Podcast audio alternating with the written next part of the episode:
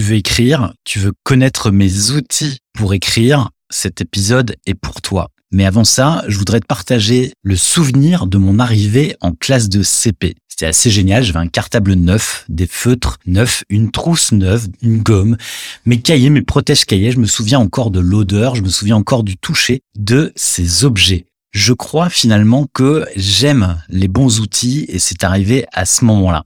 Les bons outils d'ailleurs que j'avais en CP m'ont aidé à appréhender cette rentrée qui peut impressionner. J'aime garder mes crayons bien rangés, j'aime qu'ils ne soient pas mâchouillés et je crois que je tiens ça depuis mon arrivée au CP. D'ailleurs à l'époque je comprenais pas pourquoi mon voisin avait une trousse déchiquetée au bout de deux semaines et surtout je comprenais pas pourquoi je devais lui prêter mes crayons parce qu'ils avaient oublié, perdu ou je ne sais quoi encore. D'ailleurs, je me demande même aujourd'hui si ces résultats un peu catastrophiques, c'était pas justement à cause de ces problèmes de crayons mâchouillés, perdus, oubliés, ou dans tous les cas, le soin qu'il donnait à ces outils. Avec le recul, il me reste de cette rentrée l'envie de bosser avec les bons outils. Je t'en parlais dans l'épisode 4 que je t'invite à aller réécouter si tu ne l'as pas déjà écouté.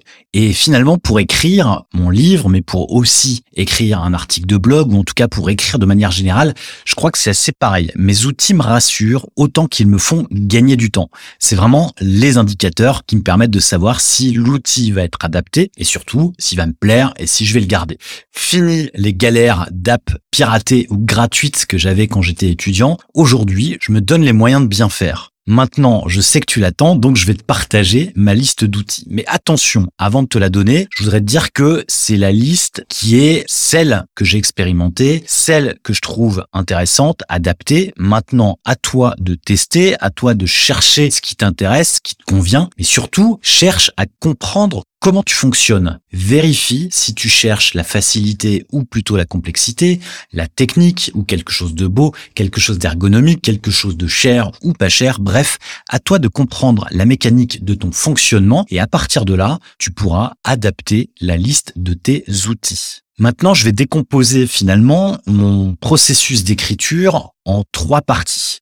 La première qui est finalement la recherche des informations, une recherche documentaire. Pour ça, évidemment, Google est ton ami, le mien aussi, mais surtout, je vais chercher aussi des idées sur Pinterest. On en a parlé, je t'en ai parlé longuement dans mon livre, mais peut-être que je reviendrai sur le sujet de Pinterest qui permet d'épingler tes idées à travers des images. Les images me parlent presque autant que les mots.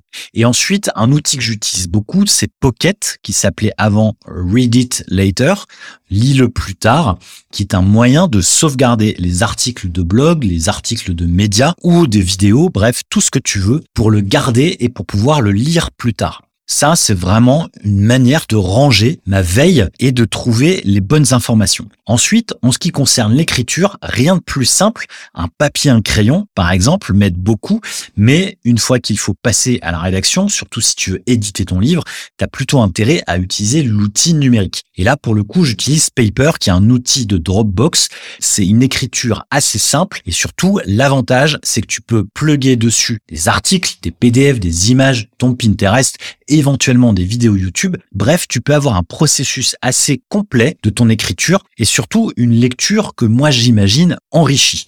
Maintenant, Paper est mon outil favori, c'est vrai, mais pour le prochain livre, j'ai basculé sur Obsidian qui me permet de faire des liens entre les idées, de faire en sorte de pouvoir, lorsque je clique sur le mot créativité, par exemple, d'avoir l'ensemble des idées, l'ensemble des articles l'ensemble des bouts de texte que j'ai pu poser sur le mot créativité. Ça marche également avec Compta 8. Enfin bref, tous les mots clés que tu voudras bien poser dans ce qu'on appelle un second cerveau.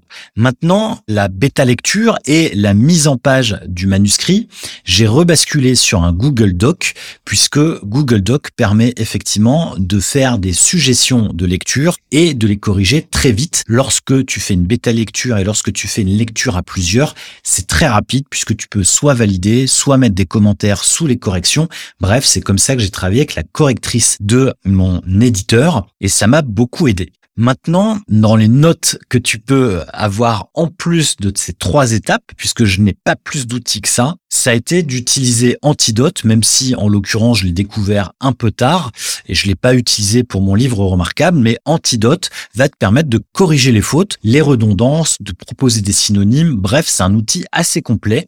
Finalement, je me suis pas trop pris la tête sur les corrections orthographiques parce que pour moi c'était le job, le ressort de mon éditeur. Et finalement, il y a eu peu de corrections parce que j'ai fait un travail, certes, de relecture, je l'ai relu plein de fois, d'une part, et d'autre part, il y a eu aussi beaucoup de retours en bêta lecture, et mes bêta lecteurs, je les en remercie. Merci si tu m'écoutes, parce qu'effectivement, ils ont fait un super travail sur la correction.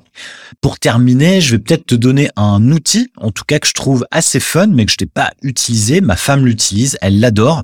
Ça permet surtout de structurer tes chapitres, ça permet de structurer l'ensemble de tes textes, et cet outil s'appelle Scrivener. Je te mettrai les références en biographie et tu peux le tester encore une fois. L'idée, c'est surtout de trouver ce qui te convient.